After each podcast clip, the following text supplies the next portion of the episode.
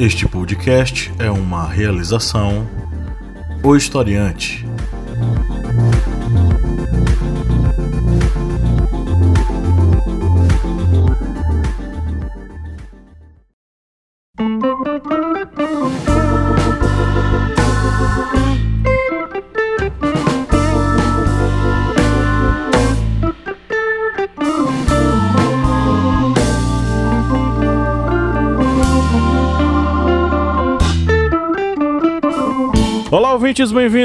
Mais uma vez ao podcast do Historiante, seu podcast sobre as ciências humanas, no programa da segunda-feira, que é a Miniped. Eu sou o professor Pablo Magalhães e comigo aqui está o senhor Kleber Roberto. E aí, pessoal, beleza? E a senhora Bia Siqueira.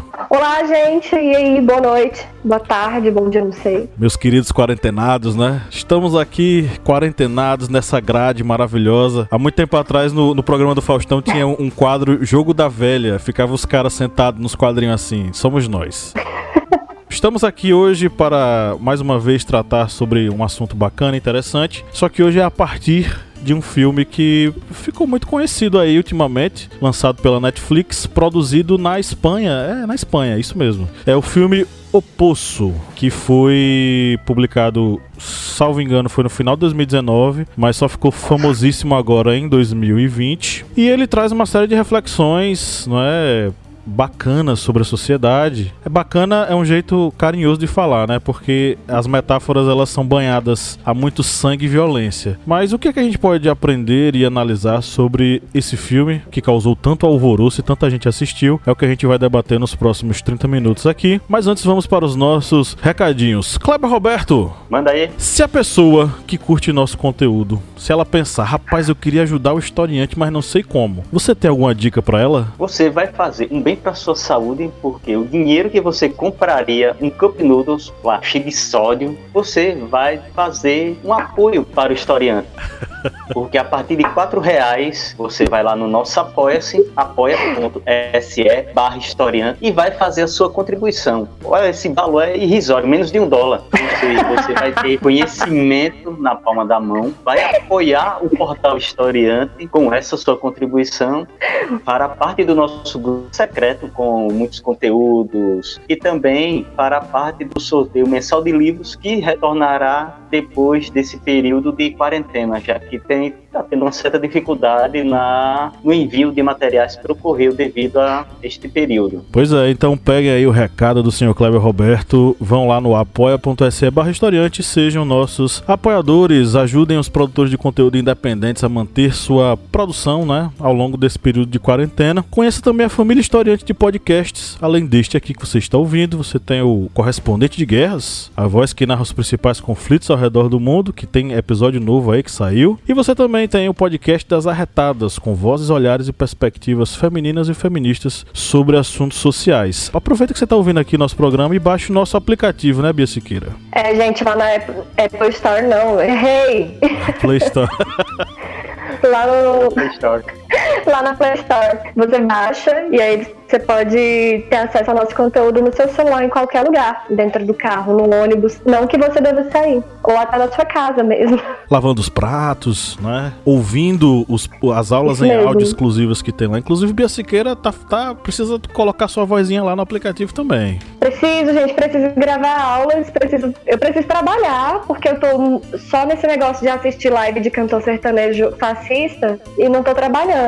Mas eu juro que eu vou parar com isso.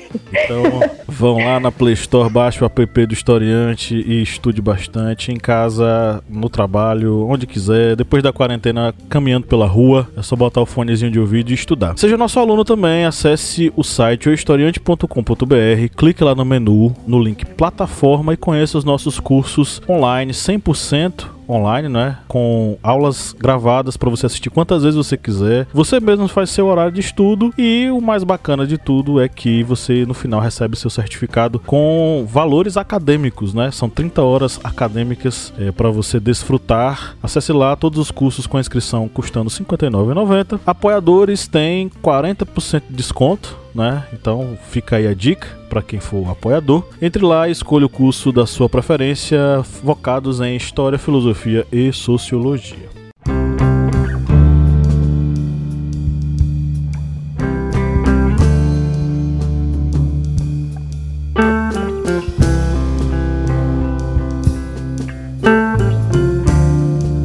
Bom, vamos entrar na nossa pauta agora. O filme O Poço é um filme que em algumas pessoas causa um tanto de náuseas e pode levar algumas pessoas ao vômito, porque ele se utiliza de uma violência muito, enfim, crua para retratar a sociedade que nós vivemos. Ela acompanha a história de um cara que resolveu, ele escolheu, né, entrar no poço. Só que esse poço ele é o espaço onde muitas pessoas vão de forma voluntária, de forma involuntária. E ele é organizado no seguinte aspecto: uma plataforma desce vários e vários andares com um vão no meio, né? Ela vai descendo por esse vão no meio em vários andares. São vários e vários e vários andares. A cada andar, uma dupla de pessoas está lá confinada. Essa plataforma que desce pelo vão, ela desce com comida. E a ideia é que ela abasteça de comida do primeiro ao último andar. Só que não é bem isso que acontece, porque a nossa organização enquanto ser humano dentro da do poço, ela toma contornos um tanto trágicos e complicados, porque a violência ela se torna algo muito característico dessas pessoas. E aí vem aquela coisa, né? A relação dos de cima com os de baixo, como criar um aspecto de solidariedade entre essas pessoas. Aí fica o grande desafio para quem está assistindo e para nós, né, que estamos tentando refletir sobre esse filme. E aí, galera, quais são suas primeiras considerações? Eu vou fazer que nem aqueles caras lá do Choque de Cultura. O meu laudo sobre o filme é ceboso. É um filme ceboso.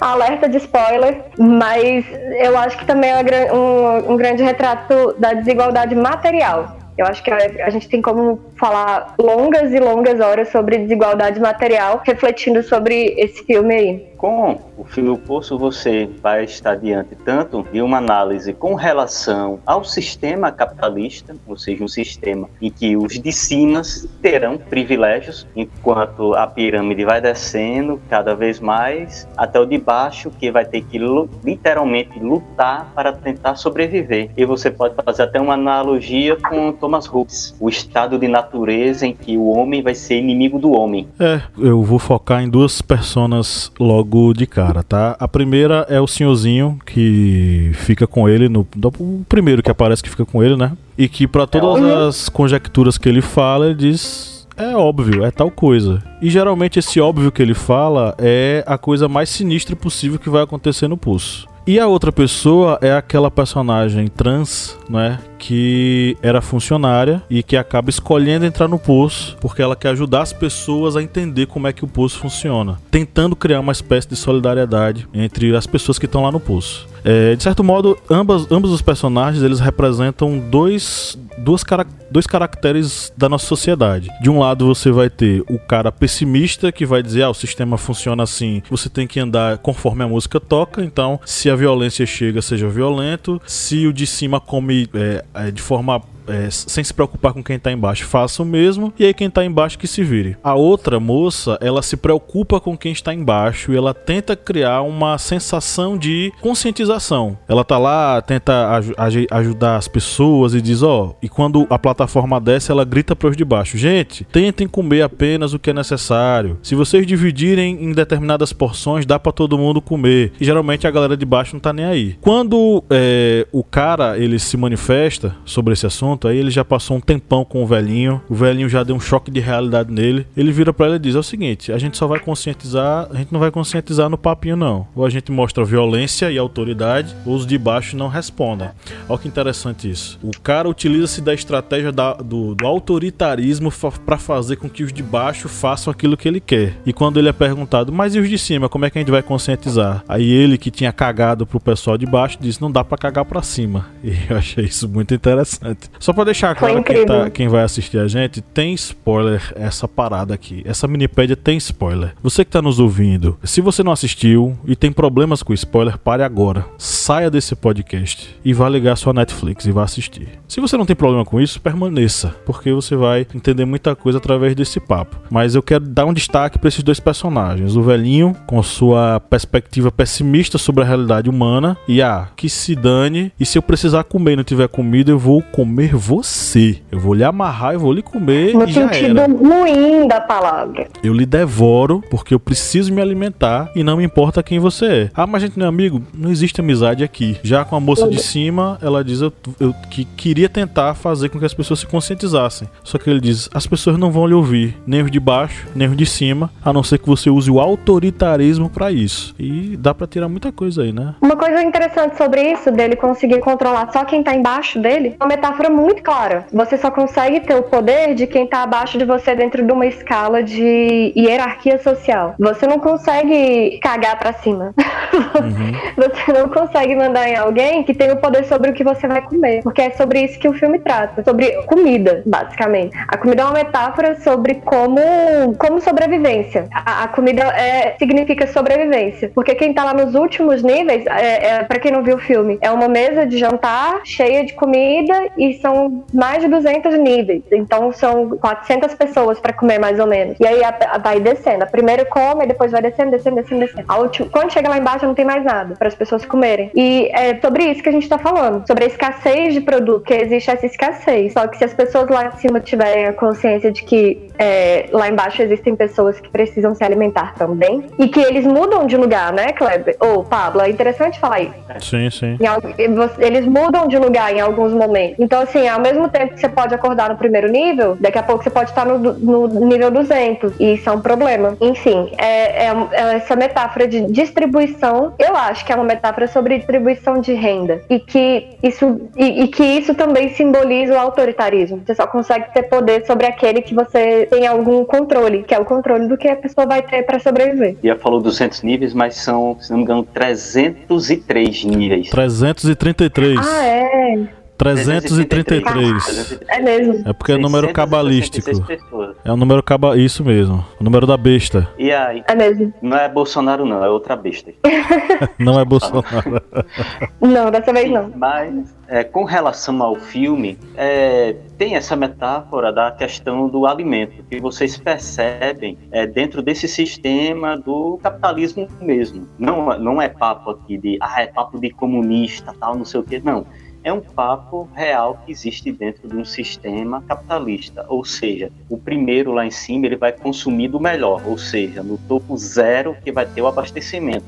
E conforme vai descendo, as pessoas vão se alimentando até chegar em um determinado ponto que já não tem mais alimento. Dentro desse sistema de capitalista, o que vai ter esse consumo da- das pessoas, daquele alimento, você percebe que por mais que a mesa esteja cheia, os últimos não vão receber nada. É tanto que dentro do filme, se vocês perceberem, já no finalzinho eles vão distribuindo as porções, mas quando chega ali no nível 200, 250, já não tem mais nada. Ou É. seja, realmente o sistema acaba. capitalista é feito para o que esteja embaixo, eles realmente tenham que lutar para sobreviver. E dentro desse sistema que vocês veem no filme, do, desse modelo capitalista que existe, é formulado dentro deste poço, é, conforme é, vai descendo aquela a, a bancada, a mesa que ela desce, que é aquela funcionária, ela distribui os alimentos, que ela fala para os outros consumirem. Em um determinado momento, se vocês prestarem atenção, quando ele pergunta sobre uma criança que tem no filme, tem um menor aqui, ela diz não, não tem menor porque é, o sistema, a administração, a administração não permite, só mais de 16 anos. Ela dá aquele, dá a entender que aquela pessoa que está dentro de um sistema capitalista vê as diferenças que vão ocorrer, mas não aceita que o sistema é falho. E o sistema capitalista é falho. É tanto que vocês veem, de 10 em 10 anos tem uma crise econômica aí explodindo no mundo. Agora vamos ter mais uma que é a crise provocada pelo coronavírus. Sim, sim. Mas enfim, e ela diz que não vai ter, não tem crianças menores de idade aqui. Mas ele descobre que tem a- aquela filha, a filha de uma personagem, tem, está lá no poço. Ou seja, de- ele percebe, ele vê a falha dentro do sistema. E é algo que as pessoas que se muitas vezes se acham, ah, eu sou capitalista porque eu consegui comprar um iPhone, um notebook. Não, você não é capitalista. Você tem acesso a bens de consumo. O capitalista é aquele no nível 1, aquele que vai comer a bancada cheia. Você vai no máximo estar ali na bancada 48, comendo um resto ali de alguma coisa. É, eu acho que até quem tá no nível 1 nem detalhe, é, viu, Kleber? Quem tá no nível 1 é só quem tá no nível 0, na tá verdade. Tá dentro do sistema. Quem tá no nível 1 é. tá dentro do sistema. Quer dizer, concordando com o que você tá falando. É, até quem está no nível mais é. alto continua fazendo parte do mesmo sistema. Essa questão que Bia bem lembrou, que as pessoas estão é, no nível 6, vão para o nível 200, está no nível 171, vai para o 48, fica variando de lugar do poço é uma analogia às crises que tem dentro do sistema capitalista. Uhum. Ou seja, a crise, quando vem a crise, você vai lá para baixo, para o nível 200, para comer o lixo ou então lutar contra uma outra pessoa do seu nível para comer e muitas vezes até comer a outra pessoa no sentido literal, no sentido, digamos, antropofágico. Ou você está fora da crise está lá no topo e achando que está comandando tudo, mas não está comandando, como bem lembrado pelo professor Pablo. Só quem vai comandar é quem está no nível zero, está colocando tudo ali na mesa. Para mim, uma grande reflexão sobre esse filme é que comida não pode ser produto de consumo, não pode ser um, um, não pode ser monetizada. Vocês entendem o que eu quero dizer? Sim, sim. Comida é um direito básico, fundamental, porque é uma questão sobrevivência. Para mim essa é a primeira reflexão sobre o filme, que comida não deveria poder, não deveria ser produto de, de luxo. Não, não é assim. A pessoa não sobrevive. Ninguém faz nada com fome uhum. ou com sede. Comida e água são coisas que não deveriam ser ser produto. A, outra outra reflexão, acho que atrapalhei Pablo, é não, aquela não. parte do dinheiro, gente. Vocês viram? Tem uma mulher com um monte de nota de dinheiro assim. Isso, que de lá não e... serve pra nada.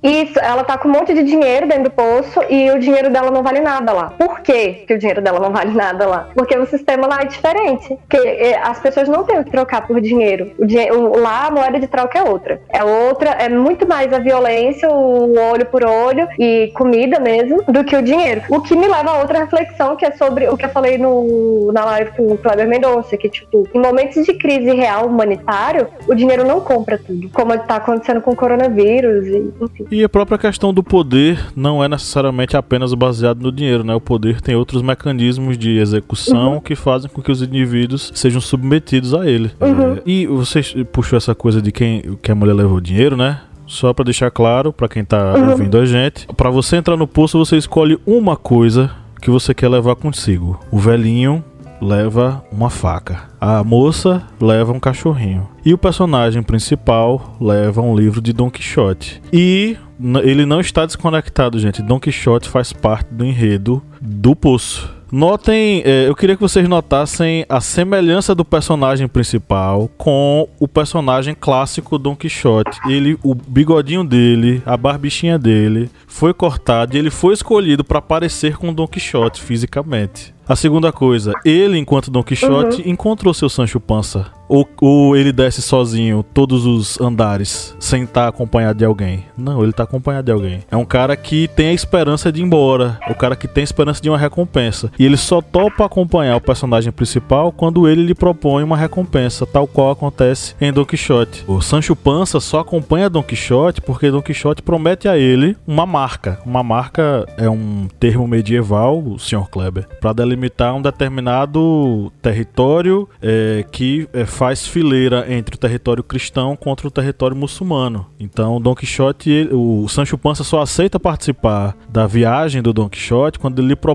lhe promete uma coisa. E é o que acontece com o rapaz, né? Ele, primeiro que ele sofre um preconceito racial claríssimo, né? Daquele casal do andar de cima. Ah, vem uhum. cá, vou lhe ajudar. Quando ele tenta subir a mulher, que foi uma cena absurda que eu achei escatológica, ela defeca na cabeça dele e, não, volta pro seu lugar e xinga ele, né? Então, é, Sancho Panza do filme, né? Esse, esse personagem, eu não lembro o nome dele. Ele só aceita descer até o último, até o último andar. E ele acredita na viagem do Don Quixote, do nosso filme, né? Porque Don Quixote, ele, a viagem dele é que existem inimigos que a gente precisa de, de, vencer, né? Os moinhos de vento. O cara do personagem diz, o cara do, do, do filme diz: tem uma criança aqui, nós precisamos ajudar essa mulher, porque essa criança vai nos ajudar a quebrar o sistema. É, isso é o moinho de vento desse nosso Don Quixote do filme O Pulso. E o Sancho Panza aceita a ideia, compra a ideia e desce com ele até o último andar, que eh, aí entra a numerologia judaica, né? 333 vezes 2, que é o número de pessoas que tem lá, são 666. 666 é o número bíblico creditado à besta do Apocalipse, correto? Ao demônio. Isso mesmo, ao capiroto. E é, é outra metáfora, né? Porque ele vai ter ele desce até o último andar para poder fazer isso. E aí tem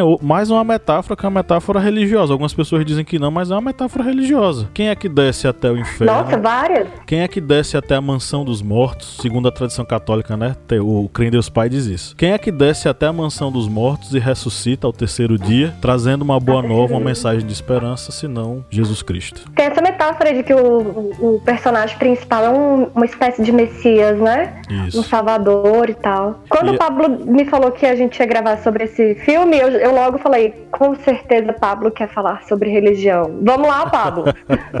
Não, mas é, é tem essa, essa questão dessa, dessa esse entrecruzamento né, que eles fazem. Mas eu acredito que a, a figura da criança seja ainda mais é, forte porque a criança simboliza as novas gerações, aquilo que está por vir, aquela pessoa que nascida no sistema pode pensar diferente desse sistema e é ela que ele tenta mandar para cima. Inclusive quem é quem manda o cara mandar alguma coisa para cima? Ela nasceu lá, será? É, pelo que é, se, se, se, mostra lá, parece que ela nasceu lá. Porque ninguém sabe quanto tempo aquela mulher tá lá e é uma criança do que? Sete anos, oito anos? Aproximadamente. É, então, e quem, quem dá a dica para que, ó, vocês têm que mandar uma mensagem lá para cima. É um ancião sentado numa cadeira de rodas, né? Que o cara, até o, o, o amigo do, do Messias fica até assustado assim. Aí ele pergunta: Quem é esse cara? Aí ele diz: É um sábio homem, é um ancião. E esse, esse ancião é quem diz: Ó, manda a mensagem lá para cima. Você tem que mandar uma mensagem para mostrar que as coisas aqui embaixo não estão certas. E o que seria isso? Mandar um, uma oferenda. A oferenda era um, uma tortinha, uhum. né? Só que a tortinha acaba sendo devorada pela própria criança criança. Aí o que acontece? A oferenda vai ser a criança, o sacrifício da criança, mandada de volta para ela mostrar que o sistema tá corrompido. Aí tem toda aquela coisa, né? Criança, nova geração, as novas ideias que podem mudar esse sistema, enfim. Transformação, né? Isso mesmo. É outro trecho que é como comentei no início, que lembra essa questão da violência dentro do, do poço. É, isso lembrou bastante é, Thomas Hobbes. Nós temos até o discurso dele, assim, dos contratualistas, e lembrou bastante essa questão do estado de natureza, o estado natural do homem, esse estado uhum. de violência. É. é tanto que um dos personagens que é o personagem que, infelizmente, esqueci o nome dele, é o Óbvio, sempre Sim, comenta isso. O senhor Óbvio. Ele diz que ele leva faca e comenta que outras pessoas levam outras coisas, levam armas, espadas, é, bestas. Bestas é aquela arma que é tipo uma, um arco e flecha, só que é montado em cima de, um, de uma base.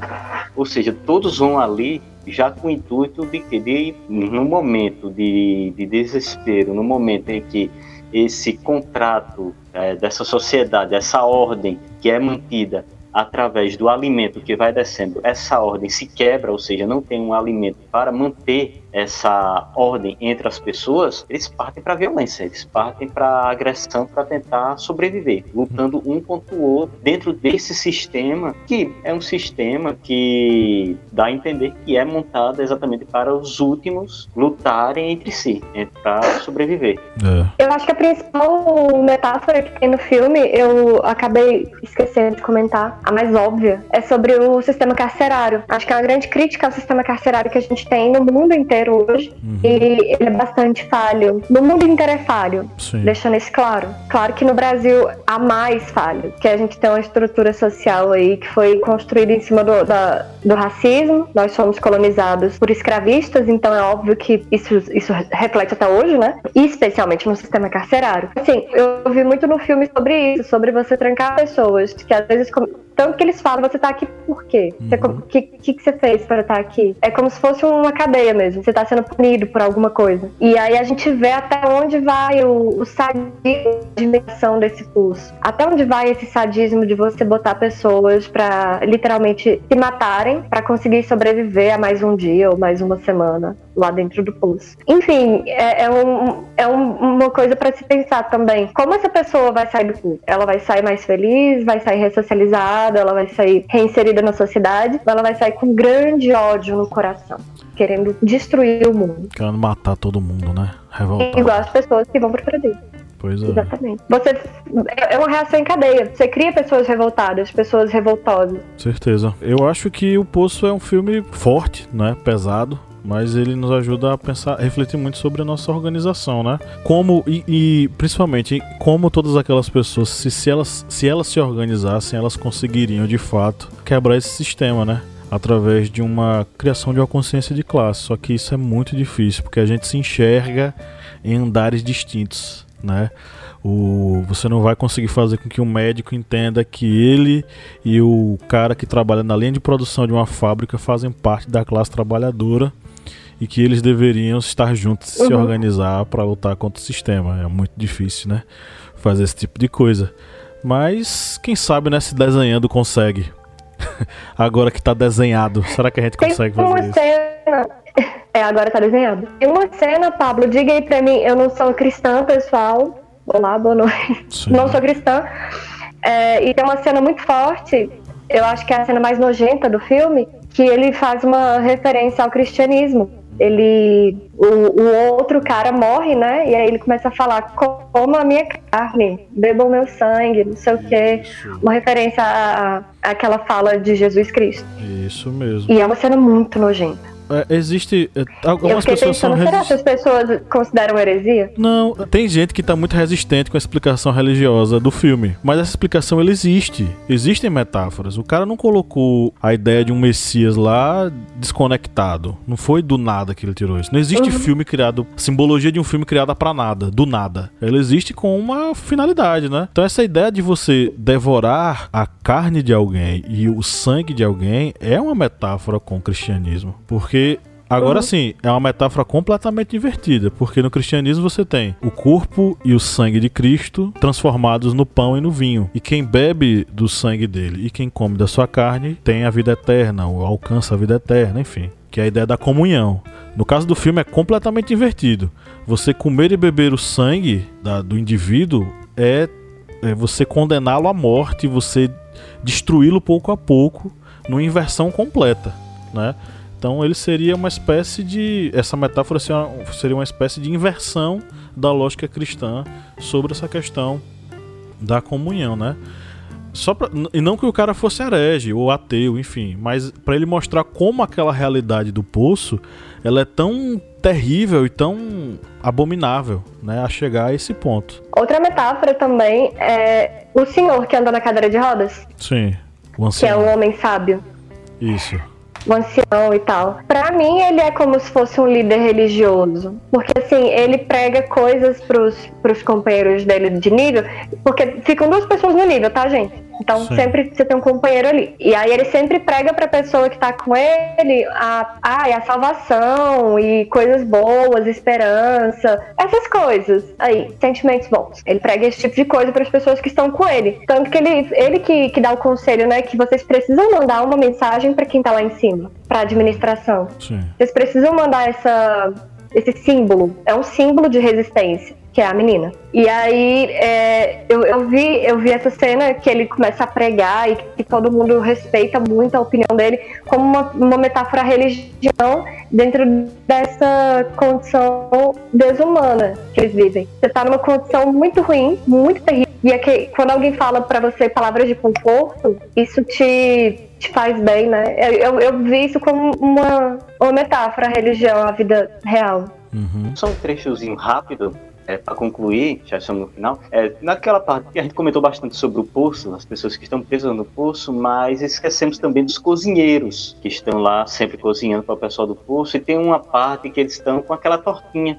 uma tortinha que tem, parece que tem um cabelo nela. E aí o, o administrador, a pessoa que administra aquela cozinha, ele vai dar bronca em todos os funcionários, mostrando a torta como se tivesse cabelo. Tira o cabelo e chama um negro, uma negra, é, um oriental e um branco. E vai analisar o cabelo para ver de quem era aquele cabelo naquele alimento. Aquilo ali para mim simbolizou algo como se dentro desse sistema que, que estamos a falha, é, a falha de pessoas que estão ali na liderança, que estão ali próximo do comando, é uma falha que não pode ser admitida, porque a falha ela vai resultar em consequências graves mais na frente. É algo que podemos levar atualmente para o contexto, por exemplo, da Itália. A Itália, que é um país de primeiro mundo, uma potência econômica, faz parte da União Europeia, mas está tendo um problema que, digamos, é o fio do cabelo na torta, que é um problema econômico da, da sua receita que é ruim, e isso quem administra, quem está mais próximo do poder na União Europeia, a Alemanha estava querendo bloquear verbas para o envio para a Itália. Aquilo ali, na hora que eu assisti aquela cena, eu lembrei logo disso. Ou seja, mesmo você estando ali naquele grupo das pessoas que lideram, você muitas vezes não é o líder, porque uma falha sua vai se tornar uma consequência mais grave diante do quem está acima de você lá na frente. Depois que eu assisti, eu cheguei à conclusão de que o cara ele queria fazer uma crítica. Assim, eu acho que ele pensou nesse roteiro durante anos. Ele quis fazer isso durante anos, só que ele não teve como produzir. E aí chegou a Netflix e disse: Ó, você vai fazer. Porque o dinheiro está na sua conta. Você vai produzir. E ele criou uma, uma crítica profunda ao sistema, à organização desse sistema, criticando religião, criticando o sistema econômico, criticando a divisão é, de, de, de, classes e, e criticando a, a, péssima divisão de renda no mundo. Ele juntou tudo e construiu essa metáfora no poço. É uma profusão. Ah, você viu, a gente está aqui do início do programa até agora, são várias e várias reflexões. E se a gente fosse ter mais duas horas aqui de conversa, ia ser mais duas horas de um bocado de reflexão que o filme ia trazer. Né? Então eu recomendo que você que está nos ouvindo assista se você não assistiu. Porque. Mas assista fora do horário de almoço, de, de comer, tá? Porque não é. Não recomendo. não, não assista comendo nada não, tá? Porque é bem nojento mesmo. Ok, pessoal, chegamos ao final de mais a gravação, de mais uma gravação da Minipédia. Recados? Vocês querem deixar alguma mensagem para a humanidade? Para a humanidade, não sai de casa. Fique em casa. Perfeito. Kleber, alguma mensagem? Galera, leiam mais Marx e menos Mises. Com certeza. É, inclusive, Mises foi desenterrado, né? O cara já estava enterrado nas sombras do passado é, aí. Tiraram ele. Tiraram ele do, do nada. Ah, eu quero dar outro conselho. Diz. Não leia jornal. Adoece. Leia alguma outra coisa. Não, não. Rapaz, eu tô sugerindo que as pessoas leiam aquele, os, os, os, as literaturas atrasadas. Os romances e tal. Pegue, é. tira esse tempo e tira esse atraso. É, por exemplo, Stephen King. É muito bom. Muito bom.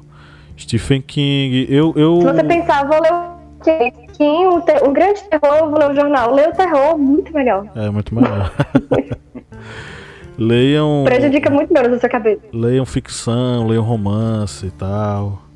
Eu não posso falar nada porque eu vivo ligado no jornal, então eu não posso dar conselho nenhum. Eu também. ok, pessoal, então é isso. Um grande abraço. E no 3 vamos dar um tchauzinho pra galera. Tchau. Tchau. Hora de dar tchau.